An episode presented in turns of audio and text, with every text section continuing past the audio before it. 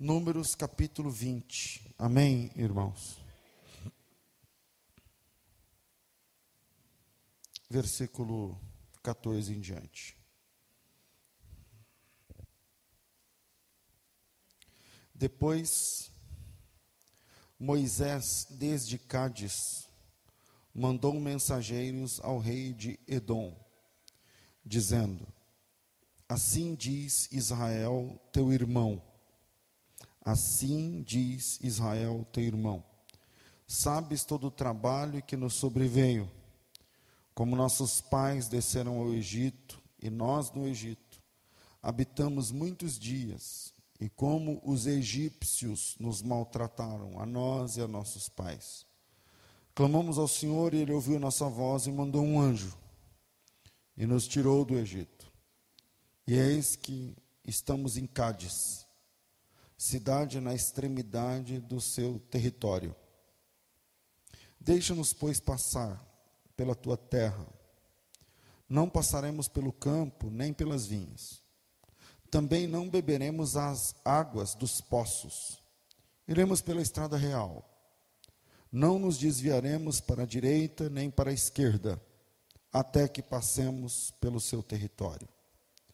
Porém, Edom lhe disse: não passarás por mim, para que porventura eu não saia a espada ao teu encontro. Então os filhos de Israel lhe disseram: Subiremos pelo caminho igualado, e se eu e o meu gado bebermos das tuas águas, daremos o preço delas, sem fazer alguma outra coisa, deixa-nos somente passar a pé Porém, disse ele: Não passarás. E saiu-lhe Edom ao encontro com muita gente e com mão forte. Assim, recusou Edom deixar passar a Israel pelo seu território. E então Israel teve de se desviar dele. Amém. Eu, uma, tempos atrás, citei esse texto é, Números capítulo 20 é um texto muito importante, porque Deus, Deus tira o povo do Egito através de Moisés. Foi uma luta, foi difícil, foi complicado. E desde então eles estão caminhando pelo deserto.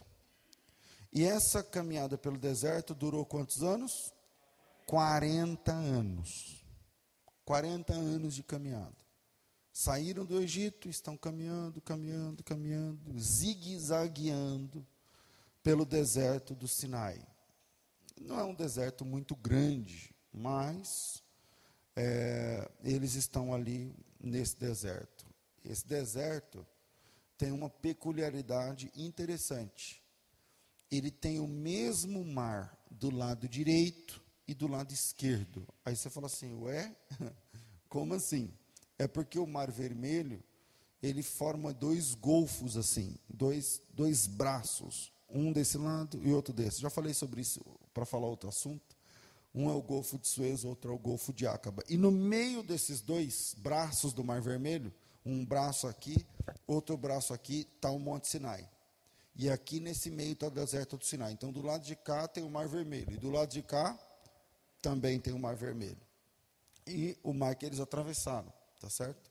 Um desses dois golfos é o golfo que eles atravessaram, nesse caso, o Golfo de Suez.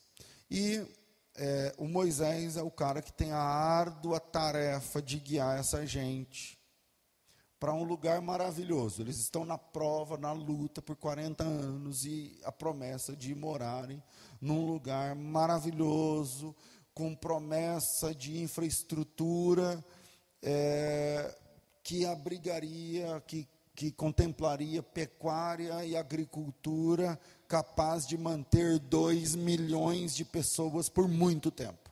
Essa é a promessa. Lembra a promessa? Era para uma terra que gerava, não, que manava leite e mel. E para é, ter essa diversidade de produzir de leite a mel, é uma, é uma possibilidade muito importante. É, e eles estão aí nesse zigue-zague pelo deserto, esperando. Na verdade, Deus está testando esse pessoal. O caminho não é tão longo, quer dizer, é longo, mas não é longo para 40 anos. Né? É alguma coisa de alguns meses dá para resolver. Já que entre a saída do Egito e a terra prometida, nós estamos falando de 800 quilômetros. Então, é, vamos falar, vamos trabalhar com 30 dias, 40 dias, ao invés de 30 ou 40 dias, foram 40 anos. E aí a Bíblia diz lá no texto de da primeira carta de Paulo aos Coríntios, capítulo 10, salvo engano, primeira carta de Paulo aos Coríntios, capítulo 10, que, vamos ler lá o texto, que essa, essa viagem toda, né, a mais aí, tinha um propósito. Então vamos descobrir. Capítulo 10, deixa eu ver se é isso mesmo, da primeira carta de Paulo aos Coríntios. O apóstolo Paulo fala o seguinte: irmãos, eu não quero que vocês ignorem que os nossos pais, não é esse texto? Peraí. É. Não quero, irmãos, que ignoreis que os nossos pais estiveram todos debaixo da nuvem. Que momento que eles estiveram debaixo da nuvem? Durante os 40 anos. E todos passaram pelo mar, é o mar vermelho. E todos foram batizados em Moisés na nuvem e no mar. E todos comeram o mesmo manjar espiritual e bebiam todos de uma mesma pedra espiritual, de uma mesma bebida espiritual, porque bebiam da pedra espiritual que os seguia. E aquela pedra era Cristo. Mas Deus não se agradou da maior parte deles e por causa disto ficaram prostrados no deserto. Então o deserto foi para eles a sepultura. E versículo 6: E essas coisas foram nos feitas em figura, a fim de que nós não cobicemos as coisas más, como eles cobiçaram. Então, a ideia básica é: a peregrinação desse pessoal por 40 anos deve nos dar lições para a gente não cair nos mesmos erros que eles caíram e a gente não replicar esses erros na nossa peregrinação. Essa é a ideia básica. E o Moisés é o cara que tem a árdua tarefa de guiar esse povo para esse lugar maravilhoso, cheio de possibilidades, de pecuária, de plantio, de, de agricultura, de leite, de mel, de tudo mais. E o Moisés está caminhando com esse pessoal durante esses 40 anos, mas a terra parece que nunca chega. Eles nunca chegam e, e, Deus, e Deus eh, tem um combinado com Moisés. O combinado é o seguinte: Moisés, o negócio é a nuvem. Quando a nuvem andar, você anda. Se a nuvem parar, você para. E de noite é a coluna de fogo. Se a coluna de fogo estiver parada, é para parar. E isso é um exercício muito complicado. Né? Se você é pai de família, mãe de família, é, se você já dobrou o joelho para tomar alguma decisão se vende ou não vende, compra ou não compra, abre ou não abre, vai ou não vai, muda ou não muda, uh, pede a demissão ou não pede, empreende ou não empreende. E às vezes a resposta de Deus é uma nuvem parada, só fica parado. E é difícil, porque você quer tomar decisão, você, e aí e o Moisés tem a tarefa de guiar essas pessoas para essa terra que parece que nunca chega e esses 40 anos. E a estratégia de Deus para eliminar aqueles que não confiavam nele era esses 40 anos.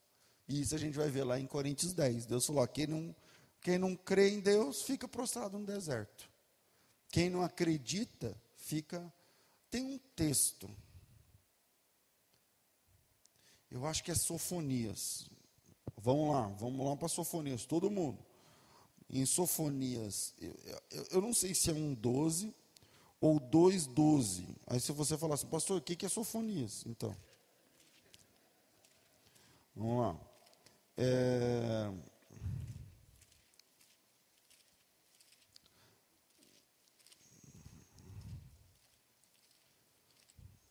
Dois, deixa eu ver se é um 2, um 12 ou 2,12 aqui. Eu vou saber é 1,12. Diz assim, ó, se liga.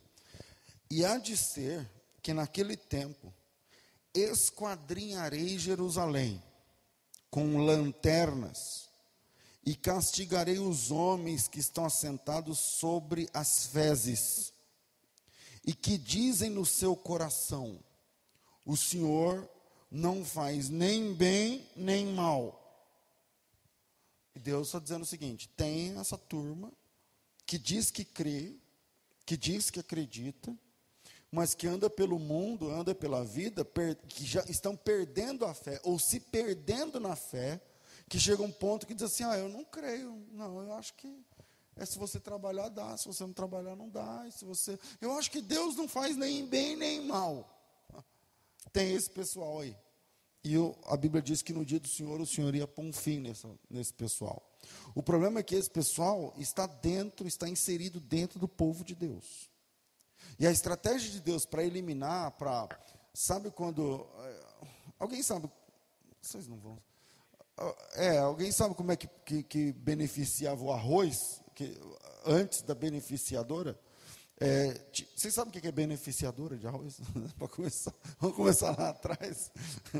É, antigamente se comprava o arroz na casca ou então beneficiado. Aí tinha as beneficiadoras de arroz. Né? Mas quando você comprava na palha, você tinha uma, uma, uma peneira de palha, a peneira não, não vazava. Entendeu? A peneira não era para. Não era uma peneira para peneirar. Chama peneira, mas não, não passava para baixo. E aí de, passava a mão assim no, no, arroz, e aí chacoalhava, e aí ventava, levando a palha e ficava só o arroz.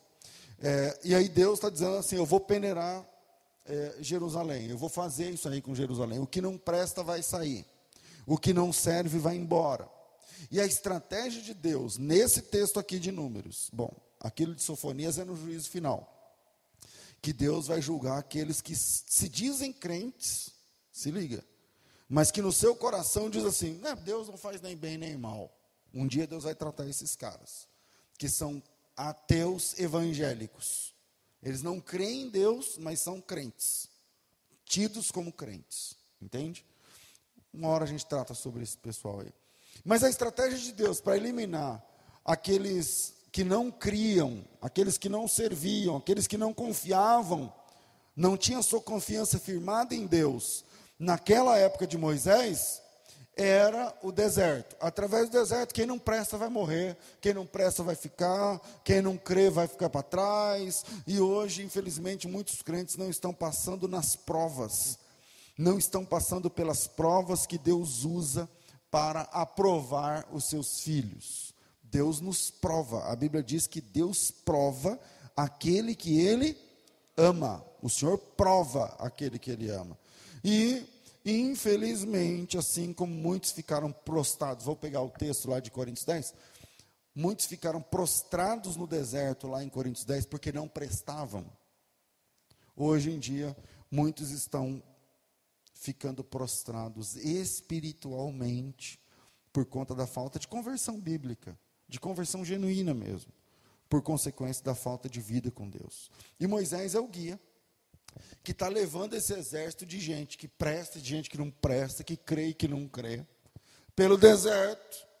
E agora, na viagem, eles chegam na frente da, do, do, território de Edom. Edom é um, um lugar, um, é uma, uma região montanhosa, perto hoje da Jordânia. Né? Na verdade, Edom hoje é na Jordânia. Né? E aí eles, eles estão por ali e eles precisam passar por dentro do território de Edom, o que tecnicamente é uma tarefa muito fácil. Aliás, era para ser até satisfatória, já que Edom e Israel eram irmãos. Edom é irmão de Israel. Tá certo? Mas não é isso que acontece. Ao invés de o Edom abrir as portas, ô meu irmão, você quer passar? Passa por aqui, vai melhorar para você, vai cortar caminho, vai te ajudar, passa por aqui. Na verdade, o nome original de Israel não é Israel, era Jacó. E o nome original de Edom não era Edom, era Esaú. Vocês estão bons de Bíblia, hein, mano? O nome original deles era Jacó e Esaú. Esse é o nome que eles receberam. E eles não eram estranhos entre si. Agora vem comigo. Esse texto de Números capítulo 20 está mais ou menos 500 a 600 anos depois de Jacó e Esaú. Vamos colocar, pode colocar aí com a margem, 600 anos depois de Jacó. Então Jacó já morreu faz 600 anos. Veja, o Brasil não tem 600 anos, é muito tempo. Então, 600 anos depois, pastor, como o senhor chegou nessa conta? Ora, é, é só, só você pensar que desde é, da morte de José, que é filho, um dos caçulas de Jacó, até a libertação foram 400 anos. Depois tem a vida de José, depois tem a saída do Egito, depois tem 40 anos depois. Então, vamos colocar por medida de segurança uns 500 anos. Pelo menos uns 500 anos. Entre Jacó e Esaú e esse texto que eu estou lendo, onde Edom, que agora é um reino, lá um, um povo, e Israel, que é outro povo. Então, pelo menos 500 anos para não ter problema. Tá certo? Então, eles não são estranhos, são bem conhecidos, porque eles são irmãos. Ou seja, há 500 anos atrás, eles tiveram o mesmo pai e a mesma mãe, a Rebeca e o. Ah, porque eu elogiei, agora ninguém vai. É Rebeca e o Isaac. Tá certo? Tiveram a mesma criação, comeram na mesma mesa, comiam a mesma comida, ouviram as mesmas brincadeiras, aprenderam as mesmas histórias. Eles eram gêmeos. Tiveram a mesma criação acreditavam e serviam o mesmo Deus. Mas por uma razão, lá na, na juventude deles se tornaram inimigos. E o texto narra o primeiro encontro entre o resultado de Jacó, que é Israel, e o resultado de Esaú, que é Edom. Pastor, mas eles não se acertaram? Então, se acertaram, mas é aquele acerto de que eu digo que é de gabinete de pastor. Sabe quando tem dois, dois irmãos tretados? E aí o pastor chega e eles respeitam o pastor. E aí o pastor fala, irmão, pede perdão para ele. Aí o cara, né, irmão, me perdoa se eu fiz alguma coisa. Se eu fiz. Ah, agora você pede perdão para ele. É, se em algum momento, não sei o que lá eu quero me perdoar. Só que ninguém mais vai na casa de ninguém. É ou não é? É ou não é? Ninguém mais vai na casa de ninguém, ninguém pega na mão de ninguém, dois inimigos dentro da igreja. Só que está perdoado. Entre aspas. Né? Só que só tem um céu, né? Já passaram aqui avisando? É um céu só para todo mundo. É um céu só para todo mundo, é assim que a gente vai viver no, eternamente. Mas voltando. Então o texto narra o primeiro encontro entre eles. Eles se perdoaram lá, se abraçaram, choraram. Dias atrás foi aqui que eu preguei sobre isso. O perdão, que eles se perdoaram, foi uma benção, não sei o que lá. Só que no day after desse, desse, desse acerto, cada um no seu quadrado, cada um para a sua vida. Né? Cada irmão gêmeo deu origem a uma nação. Isso é uma profecia de Deus. Deus havia falado: duas nações há no seu ventre. E aí, para Rebeca, no capítulo 25 do Gênesis. E com o passar dos anos, essas nações se tornaram tão distantes que agora uma precisa de um favor básico da outra, mas não é atendida. Uma Israel está caminhando, Edom está estabelecido, Israel não está. E aí Israel precisa atravessar. Veja, eu estou tentando explicar o texto assim, de uma forma muito simples. Israel está caminhando e a nuvem está falando, é para lá. O GPS de Deus está falando assim, ó, é para lá, é para lá, é para lá. E eles chegam, é o portão de Edom. Ah, bem-vindo a Edom. E eles falam, bom, aqui está resolvido, porque Edom é nosso irmão. Aí o Moisés fala o seguinte, fala para o rei do Edom o seguinte, assim diz teu irmão Israel. Olha a estratégia de Moisés. E é verdade. Assim diz teu irmão Israel. Você sabe o que aconteceu conosco, porque Israel, o, o Jacó e o Esaú se encontram lá que se perdoa no capítulo 32 ou 33 do Gênesis. Só que depois não aparece mais Jacó e Esaú. Então o Jacó é, perde o filho, que é o José, o filho vira governador, é, o filho reina lá, traz todo mundo, o Jacó morre lá no Egito, o José morre, depois se levanta um rei que não conhecia José e escraviza todo mundo e passa 400 anos, e aí o Moisés está atualizando o rei de Edom. Claro que o rei de Edom sabia, mas o texto que nós lemos é o Moisés dizendo: Assim diz teu irmão Esaú, ou melhor, teu irmão Israel.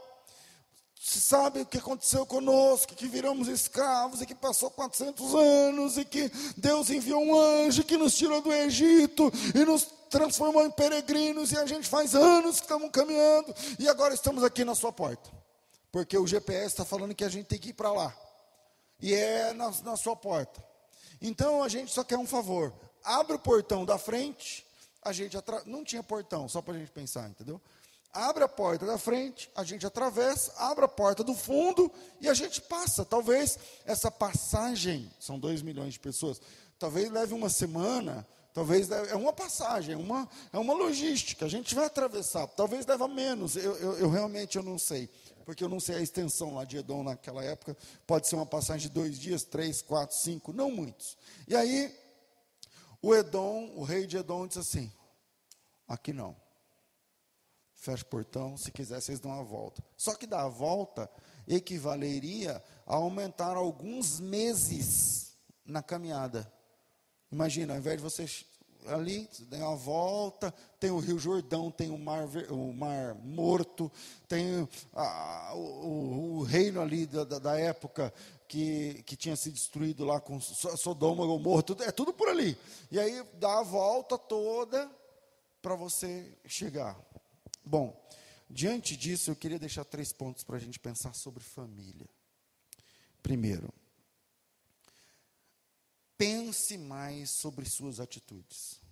Afinal, a sua morte não é o fim. Eu pastor, como assim a minha morte não é o fim? Nós vivemos como se a nossa vida acabasse com a morte. As pessoas ajuntam tudo que podem, pecam tudo que podem, fazem tudo que podem, acreditando que a vida termina quando a gente morre. O que, em certo sentido, está correto. A vida biológica é isso aí. Levando em conta o ponto de vista existencialista, né, como ponto de vista de Eclesiastes, né, um ponto de vista debaixo do sol, a Bíblia diz que não, tudo termina na sepultura. Mas acontece que eu, que você, que nós somos responsáveis, enquanto vivos, por iniciarmos processos que não morrem junto com a gente. Que não morrem junto com a gente.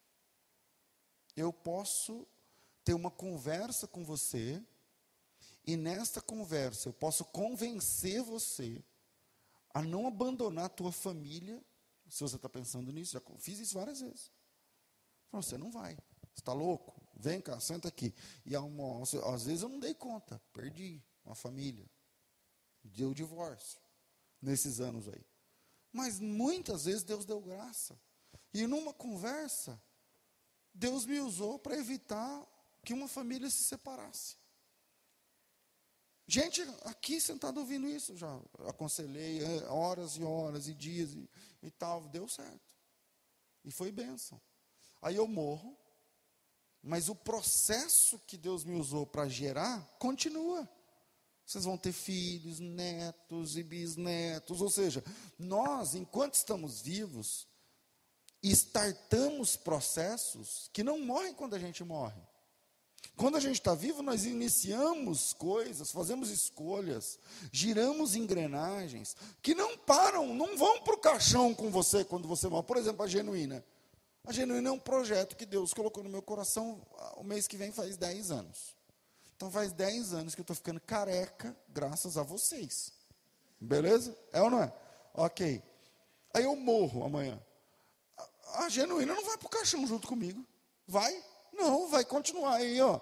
O tempo que Deus achar que deve. Outro pastor, outro irmão, outra irmã, outro, outras pessoas vão, eu não sei, até a volta de Cristo. Não dá para saber. Não dá para saber. Nós juntos já fizemos muitas coisas. Por exemplo, nós trouxemos aqueles missionários que vieram, missionários, eles não eram missionários, eram refugiados que vieram do, de onde? Do Paquistão. Cara, nós mudamos vidas. Nós mudamos vidas. Os caras estavam na, pedindo esmola, fedendo sem tomar banho, e eram pastores. E a gente não sabia, eles também não sabiam falar a nossa língua. E alguém conversou com eles, que eles falam inglês muito ruim, não é que é ruim, eles falam inglês bem, mas para quem fala do Paquistão, entendeu? O inglês para quem é do Paquistão. E aí é muito difícil de entender. Eles falavam urdu, que eu não sei falar nada em urdu. E aí alguém falou, oh, meu, leva lá no pastor Elias. Aí o pastor Elias falou, leva lá no César. Veio para mim. Eu fui no rádio. Eu, finalizando, nós trouxemos eu nem sei quantas pessoas, eu nem lembro. Eu sei que uma família tinha três filhos, a esposa e três filhos, são quatro pessoas. Outro tinha a esposa e dois filhos, são três pessoas. E depois eu fiquei sabendo que eles já trouxeram mais parentes, irmãs, não sei o quê, porque lá tá só Deus para ter misericórdia.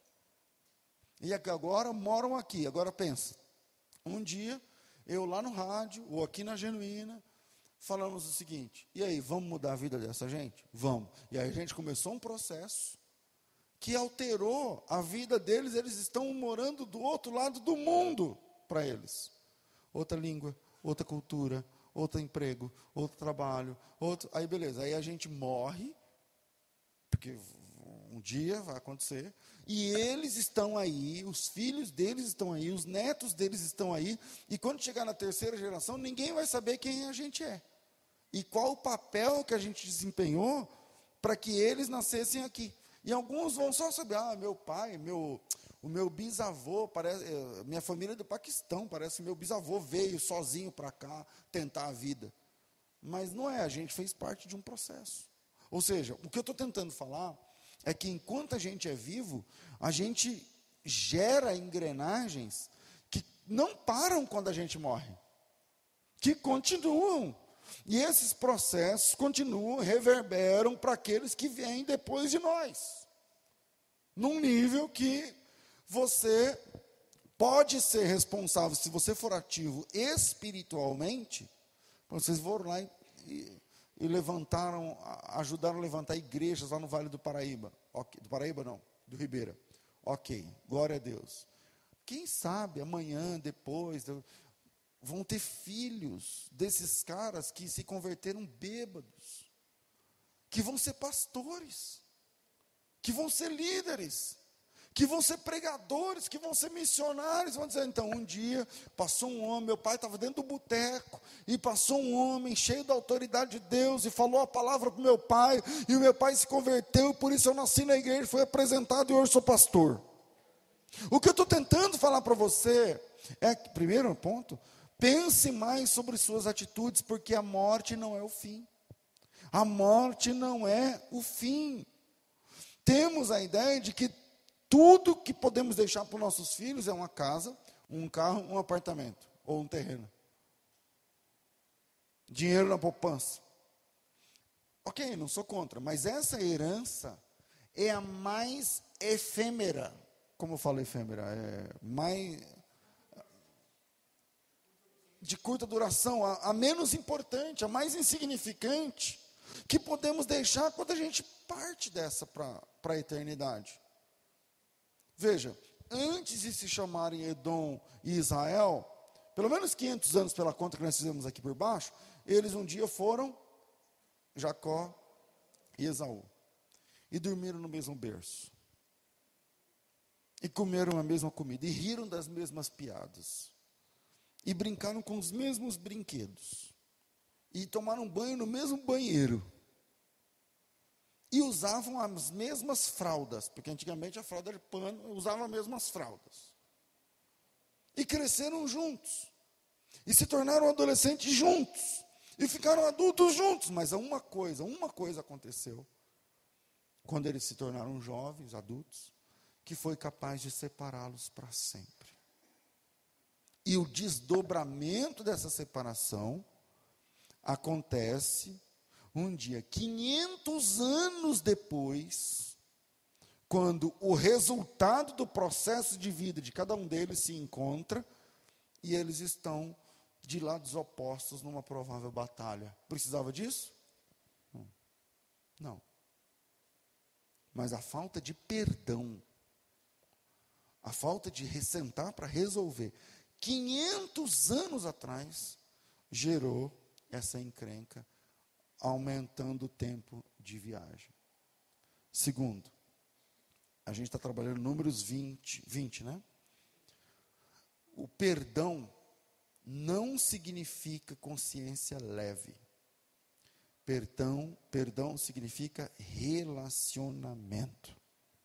Perdão significa relacionamento. Nós temos mania de oferecer o perdão mundano. A gente só tem esse perdão para oferecer na nossa cabeça, que é um perdão de baixa qualidade. Pastor, do que, que você está falando? O nosso perdão é vigiado. O nosso perdão é, é, é tipo assim, eu perdoo, mas eu estou de olho, hein? Eu estou de olho. Tem aquele cara da Praça Nossa que falava isso, né?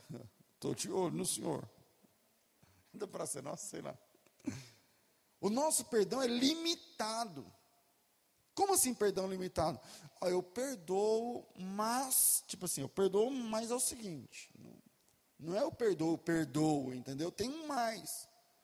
Tem um se. Eu perdoo se. Nosso perdão é condicional. Eu perdoo quando eu senti. Aí sabe quando vai ser isso? Nunca. O nosso perdão é humilhante. Eu te perdoo se você se ajoelhar, se você me fazer, fizer acreditar, se você me convencer, se você. O nosso perdão é um perdão com legalidade recorrente. Eu perdoo, só que é o seguinte, você lembra? Que no ano passado, você lembra? Que aquele dia, você lembra? Então, que perdão da bexiga que é esse? Esse perdão não tem nada a ver com o perdão da Bíblia. O perdão que Deus espera, o perdão que resolve rolo, o perdão que não traz consequências daqui tantos anos depois, que é esse o problema, é o perdão que só Jesus Cristo nos pôde ensinar. De Gênesis até Mateus, não existia um perdão como o perdão de Jesus. Porque o perdão de Jesus é o seguinte: ele está na cruz, nu. Ele apanhou, está doendo. Ele é culpado ou inocente? Inocente. Mas está ali porque quer, porque aceitou o desafio. Ele está ali para nos salvar. Mas o seu corpo está dolorido. Os pregos nas mãos, nos pés. Faz a conta. Para cada, cada. Enquanto eu estou falando aqui, eu estou falando há, há meia hora, você já teve que respirar algumas centenas, quiçá milhares de vezes, certo? Para cada respiração de Jesus, ele tinha que se apoiar, ficar em, em pé, em, no prego que ele está pregado, para conseguir encher o pulmão de ar. Pensa. A coroa de espinhos fez descer sangue. Ele está num lugar chamado Gólgota. Ali é o lugar da caveira, ali onde ficava ah, as, as aves de rapina para comer as carnes dos mortos, os, os mosquitos, as moscas que zuniam, que de longe dava para ouvir, moscas verdes, moscas grandes. Imagina como que estava de moscas no. Você já, já sofreu aqui, quando um mosquitinho te elege e fala assim, é você, e o mosquitinho não sai de você? Agora você imagina 200 desses sem você poder fazer limpar. Essa é a situação de Jesus.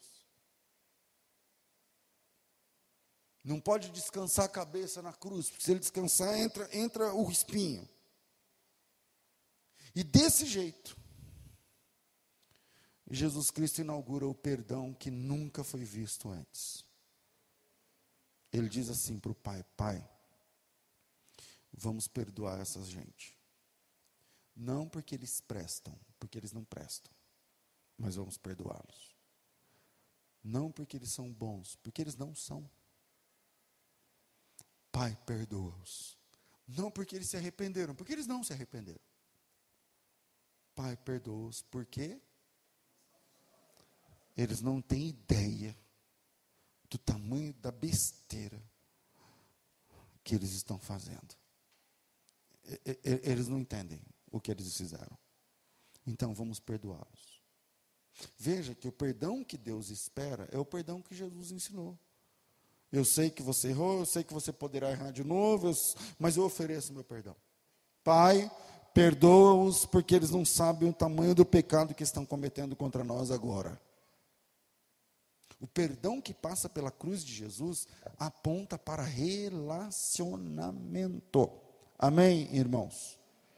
O perdão do Evangelho não é o perdão do mundo. Primeiro, o perdão do Evangelho não tem fim. Mas, pastor, mas dá para mostrar isso na Bíblia? Ué, o que, que Jesus disse lá, quando Pedro disse, Senhor, quantas vezes temos que se perdoar aquele que nos tem ofendido? Sete vezes? O que, que Jesus respondeu? 70 vezes 7. 70 vezes 7. Então, se você é crente, entenda que o perdão significa passar por cima da fraqueza do outro, enquanto houver sinceridade. Tantas vezes quantas forem necessário.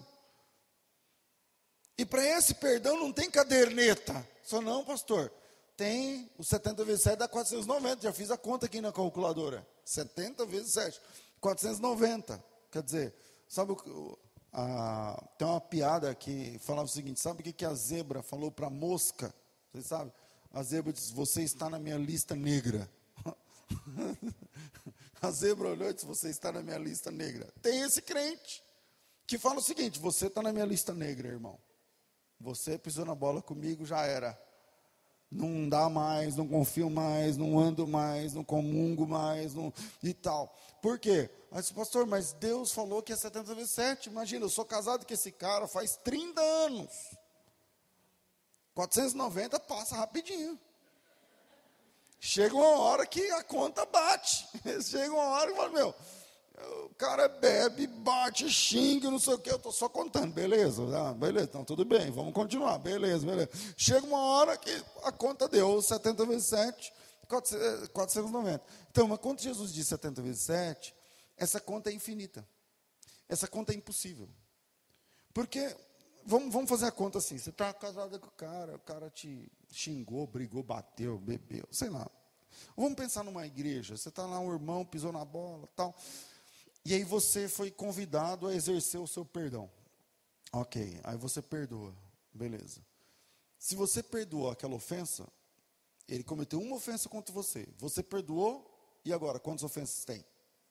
Zerou. Beleza. Aí daqui um mês ele, ele arrumou outra. Quantas dão? Uma. Aí você perdoa. Aí a conta vai para quanto? Zero. Aí daqui um ano ele faz de novo. Quanto é a conta? Quanto é o número? Quanto é o número? Um. Aí você, tudo bem, você exerce, então vamos, perdoa. Aí daqui 10 anos ele pisa na bola. Para quanto vai a conta? Um. É uma conta que não. não, não o 70, 490 é uma conta impossível de chegar. Não, não é possível. Mas como nós aprendemos com Jesus sobre perdão e perdoamos, então essa conta nunca passa para o número 2 essa conta nunca chega no número dois. Porque sempre vai ser o número um, sempre vai ser. E isso é melhor, vai na minha, é melhor para quem perdoa do que para quem peca. É melhor para você. Encara assim. Porque só é assim que é possível ter relacionamento. Jacó se acertou com Esaú, mas não houve relacionamento depois. Então isso não é perdão. Não houve, como eu disse, no day after daquele perdão e choro e abraço, eles se abraçaram e beijaram no pescoço. Não foi lá no texto lá de Gênesis 32 ou 33? E abraçou e beijou no pescoço. Eles, quem são esses? Esses são os filhos que o Senhor deu ao teu servo. Aleluia. Isso aqui é um presente para você. Glória a Deus. Lá, lá. Só que depois a gente não vê mais o Jacó e Esaú nunca mais. Nunca mais. E esse é o problema. Porque não existe perdão de verdade, não existe acerto, não existe reconhecimento, não existe conserto.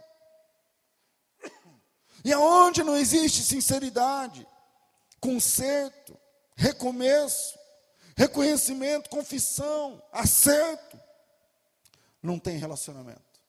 Só tem convivência. Ah, eu tenho que conviver. Fazer o que? A mãe dos meus filhos, é o pai do meu filho. Tenho que conviver. Então faça tudo o que você puder para que isso não aconteça com você. Amém? Onde existe conserto, ou melhor, onde não há conserto, não existe paciência. Onde não houve conserto, não há paciência. E vamos tentar entender isso no texto. A gente está trabalhando números 20, coloca aí, números 20. Números 20, os caras param na frente de Edom, bate no portão, assim diz teu irmão Esaú, ou melhor, Israel, deixa a gente passar. Mas não houve conserto lá atrás. Não houve perdão verdadeiro lá atrás. Então agora eles, ao invés de amigos, eles são inimigos. Os anos só pioram. Olha aqui para mim. O tempo só piora. O tempo só piora. Hoje eu aconselhei uma pessoa que está com rolo em família. Não é nada moral, nada não. Mas tem um problema. E o problema foi semana passada. Eu falei assim: você demorou muito para falar. Faz uma semana. Faz uma semana. Eu falei, meu irmão, uma semana, sabe quantas lágrimas, sabe quantas noites, sabe quanto ódio, sabe quanto pensamento errado, sabe quanto, quanto, quantas, quantas munições Satanás teve para usar em uma semana. Pastor, mas o que, que eu faço? Eu estou certo. Ele estava certo mesmo. Eu estou certo, eu estou. Tá, eu falei, então, você prefere taça, você prefere razão ou paz? Você está com a razão, você prefere ter razão ou ter paz? A Bíblia diz o seguinte: se você vai oferecer tua oferta no altar, e aí te lembrar, se liga, que o teu irmão tem alguma coisa contra ti, veja como Jesus é, é cirúrgico nas palavras. Não é você que tem alguma coisa contra o cara, não. Você vai oferecer a oferta no altar e se lembra que você está com raiva. Não, não, não é isso que ele diz. Ele diz assim: se você vai levar a tua oferta ao altar e te lembrar que o teu irmão tem alguma coisa contra ti. Não é nem você. Às vezes você nem tem a culpa. Mas você se lembra que teu irmão está sentindo. Larga lá a tua oferta, vai lá e acerta com teu irmão. Eu falei para ele, você demorou, cara. Não era para você ter nem. Isso aqui você podia ter me ligado, podia ter me falado, pastor, está acontecendo assim, assim, assim. E agora? O que, que eu faço? Quem poderá me defender? Eu falo, faça isso, a Bíblia diz isso, isso, isso. Agora vai lá e faz. Aí ele olhou e falou: Não tinha pensado nisso, vou fazer isso agora. Então, onde não existe conserto, não existe paciência. Vamos lá. O pessoal vem, não foram bem perdoados lá atrás e 500 anos depois são inimigos. Deus é, coloca um na porta do outro. Quem coloca um na porta do outro? Deus, porque a nuvem, o GPS, está falando é ali, é ali, é ali, é lá. Aí coloca um na cara do outro. E aí bate na porta e fala: o senhor manda falar assim, assim, assim. O outro diz: não. Ok. Qual é o efeito colateral? Ao invés deles atravessarem uma semana, três dias, tiveram que dar uma volta por meses, atravessando o território de Edom. Ok. Como não houve conserto lá atrás, as coisas não estão dando certo aqui. Como não houve perdão verdadeiro lá atrás, as coisas estão dando errado aqui no relacionamento. Por falta de um conserto genuíno, as pessoas, capítulo 21, a gente está no 20. Capítulo 21, as pessoas têm que andar mais e por isso estão cansadas. Capítulo 21, versículo 4. Então partiram do monte Or, a palavra Or em hebraico é luz, pelo caminho do Mar Vermelho, a rodear a terra de Edom. Olha aqui, era, não era para fazer isso. Se fosse perdão, se tivesse tudo bem, eles não tinham que rodear, eles iam atravessar rapidinho. Imagina que você tem que atravessar Campinas pela Dom Pedro. Não sei se não faz isso, Dom Pedro, né? Pela Norte-Sul. É Norte-Sul que tem aqui? Beleza. Aí, aí se fecha tudo e fala: não, você vai ter que dar a volta por Campinas a pé, meu amigo. E agora? Só que lá não é Campinas, é um país. Você está entendendo? Versículo 4. Começaram a rodear a terra de Edom, porém a alma do povo se angustiou nesse caminho. Olha aqui. Por que, que a alma do pessoal está angustiada? Porque não era para estar tá andando assim à toa. Eles estão andando em círculo, dando uma volta desnecessária. Vocês estão enxergando isso no texto ou não? Estão ou não? Não precisava. Se houvesse perdão, se houvesse comunhão, se houvesse paz, não precisava ter dado essa volta. Precisava?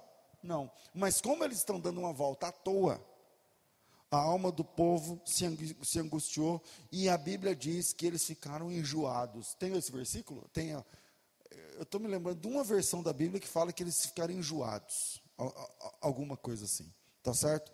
É, nesse caminho. E aí o povo falou contra Deus e contra Moisés porque nos fizesse subir do Egito, para que morrêssemos nesse deserto, porque aqui não tem pão, né, não tem água. Se liga no que eles estão falando. E a nossa alma tem fastio desse maná tão vil. Isso aí beirou a blasfêmia agora. A nossa alma está enjoada desse pão que Deus nos dá. Então veja que tudo isso é consequência de uma, de uma situação mal resolvida. E qual é o problema? Eles falaram besteira, porque se enjoaram, falaram bobagem, porque cá entre nós, irmão, às vezes a gente fala bobagem. Quem aqui nunca falou bobagem, levanta a mão. Quem nunca falou uma besteira, falou, não era para, crente não fala isso, não era para pensar assim, quem nunca? E sabe por que eles estão falando bobagem? Porque eles estão angustiados. Sabe por que eles estão angustiados? Porque estão tendo que andar à toa. E sabe por que eles estão tendo que andar à toa? Porque não teve perdão. Tudo está voltado naquele assunto, porque um não se relacionou com o outro do jeito certo. Pediu perdão de gabinete de igreja. Pede perdão para o teu irmão. Meu irmão me perdoa. Pede perdão para o irmão. Irmão me perdoa. Amém. Amém. Cada um para sua casa e nunca mais, e não tem mais.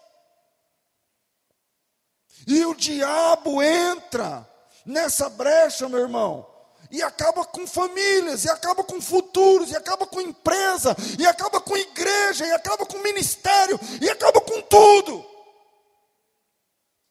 Escuta o que Deus está falando para você. Deus, não sou eu. Eu não queria falar esse assunto. Por falta de um conserto genuíno, as pessoas estão enjoadas. E como consequência, vem as víboras. É só ler o texto. Começam a vir as serpentes, que o versículo, a gente parou no 5. 6. Então o Senhor mandou entre o povo serpentes ardentes que morderam o povo e morreu muito, do, muito povo de Israel. Pronto, versículo 6. Agora traduza isso para a tua realidade.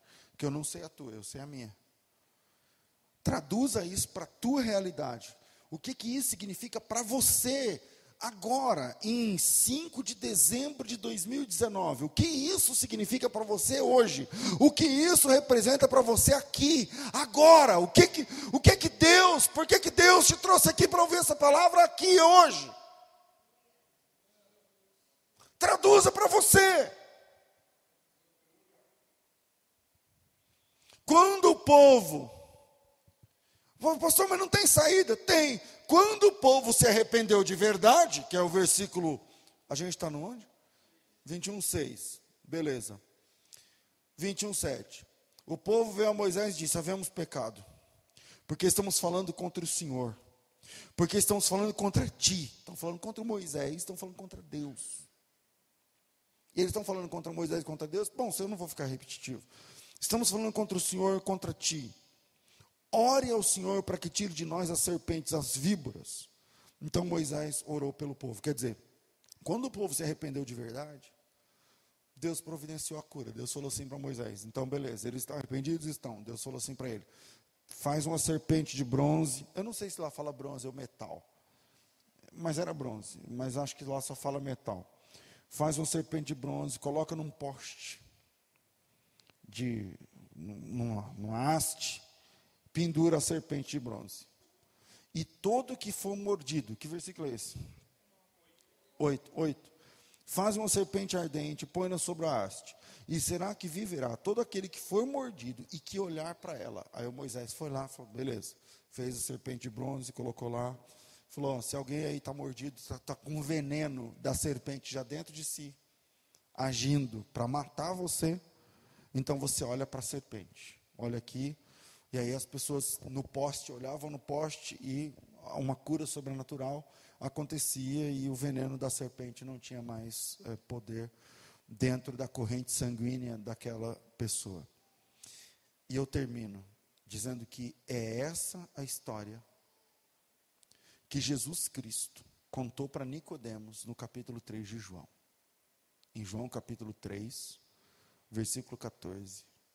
Quando Nicodemos procura Jesus, Jesus diz assim, João 3:14.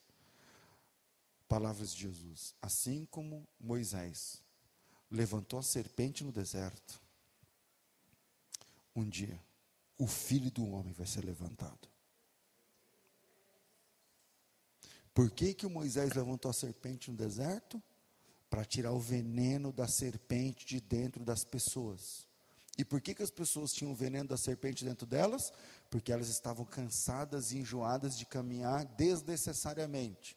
E por que elas estavam assim? Porque lá atrás não teve perdão.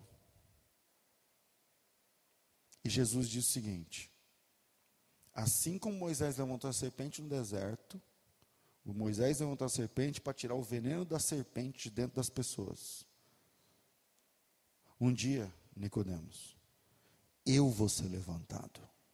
Isso é João 3, 14, 15 e 16.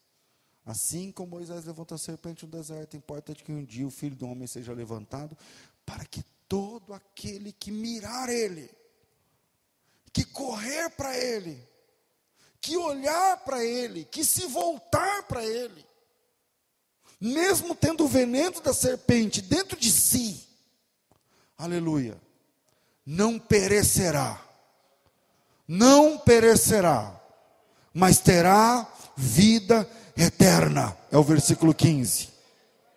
E aí Jesus emenda com o versículo mais conhecido do Novo Testamento para Nicodemos, porque Deus, Nicodemos, amou o mundo de tal maneira para que todo aquele que nele crê, que olhar para ele, que recorrer a ele, não pereça, mas tenha, ou melhor, que deu seu filho unigênito para que todo aquele que nele crê não pereça, mas tenha a vida eterna.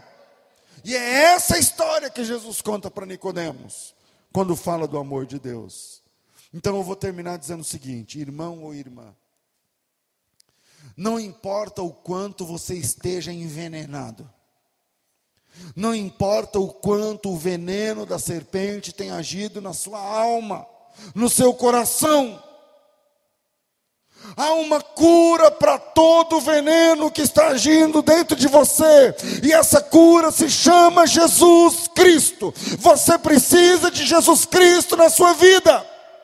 Para de tentar fazer outras coisas, não é terapia, não é remédio, não é calmante. Você precisa de Jesus, de Jesus, de Jesus. Você precisa da simplicidade de Cristo. Olhe para Ele, olhe só para Ele, se aproxime dEle, vá até Ele. Ele é a cura do veneno. Ele é a cura do veneno. Ele é a cura para você que está cansado de caminhar. E caminhar, porque é esse o texto. Eles estavam cansados de caminhar à toa. Não precisavam dar aquela volta. Não precisavam. Se você está cansado, Ele é a cura. Se você foi envenenado, se você já falou bobagens, Ele é a cura. Ele é a cura. Se você está morrendo, Ele é a cura.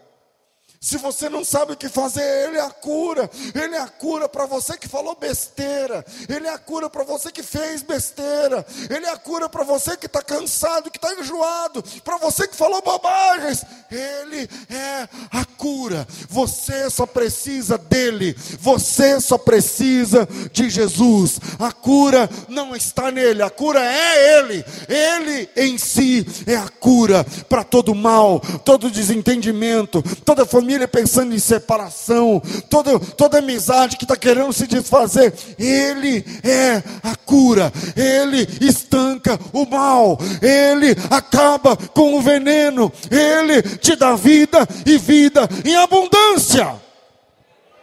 Deus abençoe vocês em nome de Jesus.